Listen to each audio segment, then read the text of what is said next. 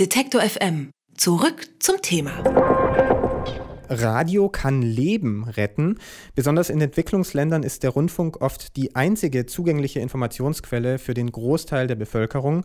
In den letzten Monaten haben zum Beispiel Community Radios in Afrika einen erheblichen Beitrag zur gesundheitlichen Aufklärung über Ebola geleistet. Diese lebenswichtigen Funktionen des Radios, die sollen morgen am UNESCO-Welttag des Radios besonders hervorgehoben werden. Und wir wollen heute nach Afghanistan schauen. Dort hat sich das Radio etabliert als Informationsquelle, als Hilfe bei der Vermisstensuche und besonders auch als Sprachrohr für die Frauen. Das wollen wir uns genauer erklären lassen von Shikiba Babori. Sie ist Initiatorin des deutsch-afghanischen Journalistennetzwerks Kalima. Hallo, Frau Babori. Hallo. In Deutschland machen wir uns ja Gedanken darüber, dass die Medien möglichst vielseitig sind. Auch hier sind manchmal Frauen unterrepräsentiert in den Medien.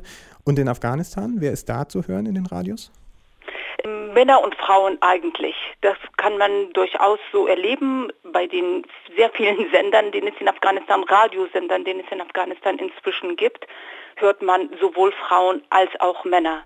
Überhaupt die Medienlandschaft ist ja wahrscheinlich, kann man sagen, in den letzten 15 Jahren jetzt so als so der erfolgreichste Sektor in Afghanistan. Also man kann sie als den erfolgreichsten Sektor nennen, was den Wiederaufbau betroffen hat.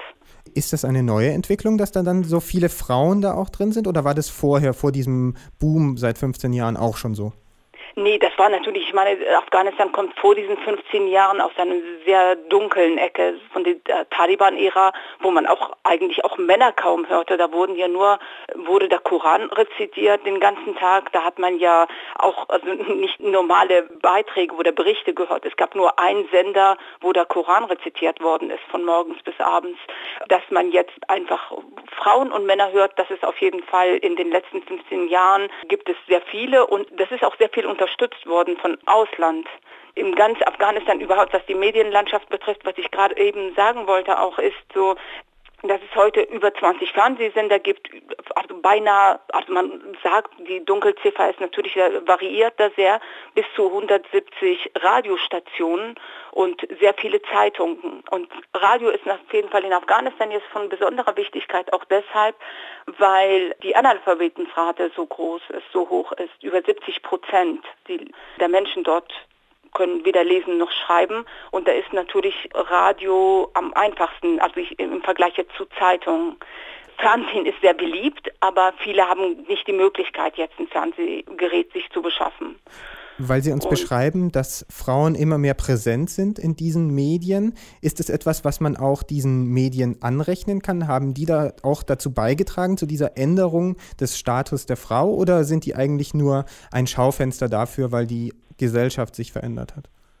Nee, auf jeden Fall. Dadurch auch alleine schon, dass die, diese ganze Neuheiten, die es jetzt auf der ganzen Welt gibt, die ein moderner Mensch über das Internet sich aneignet oder äh, Zugang zu hat, erreichen sehr viele Familien über das Radio über dieses Medium Radio und für Frauen ist das dann besonders noch von Vorteil im Vergleich zu Fernsehen jetzt wieder, weil man sieht die Frauen nicht, aber man hört deren Stimme. Also das heißt, sie können sich auch anonym äußern, wenn sie wollen und auch moderieren mit weniger Angst als jetzt eine Fernsehmoderatorin in Afghanistan. Warum wäre sonst Angst dabei, wenn man sie sieht? Ja, einfach weil die sehr traditionelle und extreme Gesellschaftsform, die es leider in Afghanistan gibt, das nicht möchte, dass Frauen sich in der Öffentlichkeit zeigen. Da sind ja sehr viele Radikale, die das verhindern wollen. Und wenn eine Frau jetzt zu sehen ist im Fernsehen und dann kann sie ganz gezielt gedroht werden und ihre Familie, dass sie das nicht machen soll, dass sie da nicht zu erscheinen hat und dass es nicht richtig ist. Und also meistens argumentieren diese Leute das ja dann mit dem Islam, dass es mit dem Islam nicht konform ist, obwohl das jetzt damit jetzt nicht unbedingt zu tun hat, dass die Frauen im Fernsehen sprechen. Im November wurde ja auch eine Radiostation von Radio Roshani von den Taliban attackiert, weil in der Nachmittagssendung dort Frauen ermutigt wurden, sich politisch zu engagieren. Begeben sich die Frauen dann nicht doch auch in Gefahr, wenn sie da in den Radios arbeiten? Ja, das passiert auf jeden Fall. Nicht nur äh, Roshani-Radio, sondern auch andere Radios, die es jetzt im Norden Afghanistan gegeben hat, die jetzt ausschließlich auch von Frauen geführt worden sind. Und die hatten nur weibliche Sprecherinnen. Und die werden attackiert und die werden bedroht und da sind auch sehr viele, sehr vielen Angriffen leider gekommen auf diese Frauen, die so arbeiten und dort zu hören sind. Das gibt es natürlich, aber ich meine, das Problem ist in Afghanistan, sobald eine Frau das Haus verlässt, ist sie in Gefahr und Ziel, kann Ziel von Angriffen sein, egal in welcher Form das ist. Und je öffentlicher man sich äußert und mitteilt, umso mehr. Und äh, klar, diese Radiostationen, die ist jetzt explizit, entweder sind die ausschließlich für Frauen oder haben Frauenprogramme äh, innerhalb ihrer Sendungen, dass die Frauen dann motiviert werden, rauszugehen, sich einzusetzen oder gar, was Sie es eben gesagt haben, sich politisch aktiv in die Gesellschaft beteiligen. Die sind natürlich die größten Gefahren für Attacken oder andere Angriffe. Es klang jetzt eben schon durch. Es ist natürlich nicht nur wichtig, dass die Frauen zu hören sind, sondern auch, dass die Frauen Entscheidungen treffen, auch in hohen Positionen von Radios sind. 2005 wurde der erste Frauenradiosender in Kabul gegründet. Gibt es mehrere solche Sender, die ausschließlich von Frauen oder hauptsächlich von Frauen geführt werden? Leider inzwischen nicht, weil durch die einige Attacken, die es gegeben hat, eine davon haben Sie jetzt vom Ende letzten Jahres genannt, haben die natürlich Angst, weil oft sind das dann in kleineren Gebieten, in kleineren Provinzen, in kleineren Städten, wo dann diese Radiostationen gegeben hat. Das war jetzt nicht Kabul oder äh, Mazar-e-Sharif im Norden Afghanistans, und da ist es tatsächlich so, wenn dann die Leute untereinander sich dann persönlich, also quasi persönlich kennen, ist es schwierig, dann so öffentlich aufzutreten. Und leider, leider ist das so, dass viele diese Angriffe auch jetzt negativ gesprochen, aber Früchte getragen haben, dass die, einige Frauen sich wirklich einfach nicht trauen, weil auch Kinder, deren Kinder oder deren Familien auch mit attackiert worden sind. Leider ist es also im Vergleich zu 2004, 2005, als diese ganze Medienlandschaft angefangen hat, so zu boomen in Afghanistan, im Vergleich heute sind das einige, also weniger als damals, ja. Und können wir von den echten Früchten sprechen, die diese Entwicklung trägt? Also gibt es tatsächlich unterm Strich mehr Frauen, die sich öffentlich äußern, die sich politisch engagieren, die selbstbewusster werden durch ja. und auch durch diese Radios?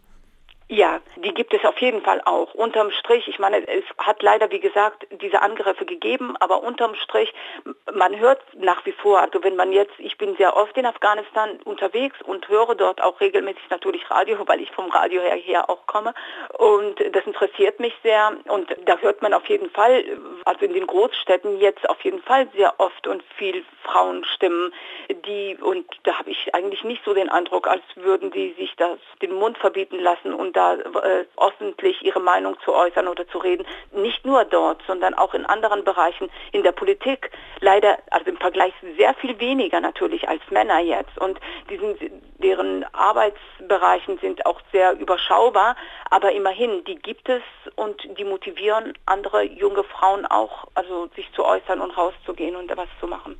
Aber was natürlich jetzt äh, im Moment jetzt gerade jetzt ganz aktuell äh, bedauerlicherweise ist, dass seit Ende Januar, jetzt vor ungefähr 17 Tagen, haben die Taliban ja ein Stromnetz in Afghanistan eben durch ihre Attacken kaputt gehauen und deswegen sind große Teile jetzt von Kabul, der Hauptstadt des Landes, die haben keinen Strom. Also das ist so ein Hauptstromweg zwischen Tadschikistan und Afghanistan und das ist kaputt und das kriegt man leider hier in den Medien auch nicht mit. Also eine Hauptstadt eines Landes, was jetzt täglich mit Tausenden von Euros oder Millionen von Euros über Jahre jetzt versorgt werden, die haben keinen Strom und dort ist auch Winter. Das heißt, Radio hören ist dann natürlich Luxus. Die können nicht mal heizen oder Essen kochen.